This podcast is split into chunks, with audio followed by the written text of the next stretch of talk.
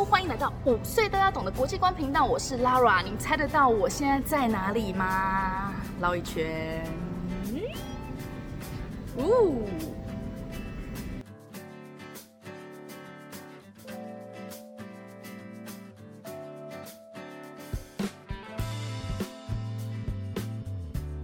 没错，我就是在台湾博物馆。Hello，又是海龟舅舅出现了。请问一下，你为什么在这里？呃，我们要来办展览。经验值筋骨解密特展，这个展览是干什么的？你要不要带我们逛一下好啊，那我们就往里面走吧。？Let's go。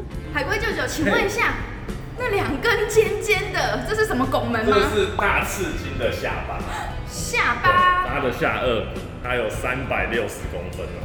然后它以前就长这样。哦对，这个是在垦丁拍的，垦丁的南湾所拍到。那个时候台湾人有在捕金鱼海豚，这一只捕鲸号。Oh my god！这大概是在六呃七十八十年，就是日治时代的时候的产物。请问一下，那个时候为什么要捕金鱼呢？那个时候捕金鱼就是为了要外销到日本，然后做一些商业的往来，植物跟一些精油啊，一些副产物啊。这只动物是一九九零年，那台湾因为发生了一起呃捕海豚的事件呢，所以导致所有的海豚被保育了。哦所以这是沙港事件，也就是时呃捕鲸时代结尾的一只动物。一九九零年代之后开始保育意识兴起，其实国际上也都没有商业的都已经开始去禁止这件事情。可是台湾还是有地区性的小型捕鲸活动，澎湖沙港就是其中一个地点。那时候的一个国际的保育组织叫相信地球，这个组织呢就拍了一段影片 OK 然后这段影片就在美国上映。哦哦，因为这件事情，所以台湾被制裁。然后保育之后就开始有救援，那我相信大家都知道海龟九九有在做鲸豚救援。是的，那所以金鱼跟海豚是一样的东西吗？金鱼跟海豚是一样的东西，可是它的牙齿不一样。哦，它的牙齿不一样。对，我们就要来认识牙齿。好那这个就是齿鲸，齿鲸就是一般小型的海豚。那你可以看看它有一排一排的牙齿，可是最大的像虎鲸，像上面这个虎鲸，它也是齿鲸。它也是齿鲸，是因为它的牙齿尖尖的吗？。对，因为它牙齿都尖尖，一颗一颗的。那我们这边有一只抹香鲸的牙齿，这颗，呃，那一颗牙齿就比我的拳头来的大。哎、真的哎对，。那这个是最大的齿鲸。然后再来另外一部分就是须鲸啊，须鲸就是有须的鲸鱼，对它的牙齿就长得像这样，这是牙齿吗？一片一片的。那这是另外一面哦，那我们还有它有鬃毛的那一面，你可以看到蓝鲸的牙齿。哎、这只蓝鲸是不是今年在台东的？今年在台东搁浅的那只蓝鲸，我们做成了标本，就是真的它的它的金须版，对，金须版这是它牙齿对一颗牙齿，我们不的知道它应该不？算一颗啊，因为它是好多好多好多好多片结合起来，所以它没有办法算一颗。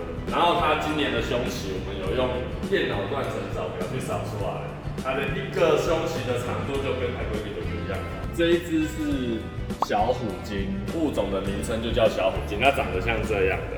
那它是台湾最长一次十几只、二十几只搁浅的鲸，它呢有非常强的社会性结构，这个我们都叫奶油嘴。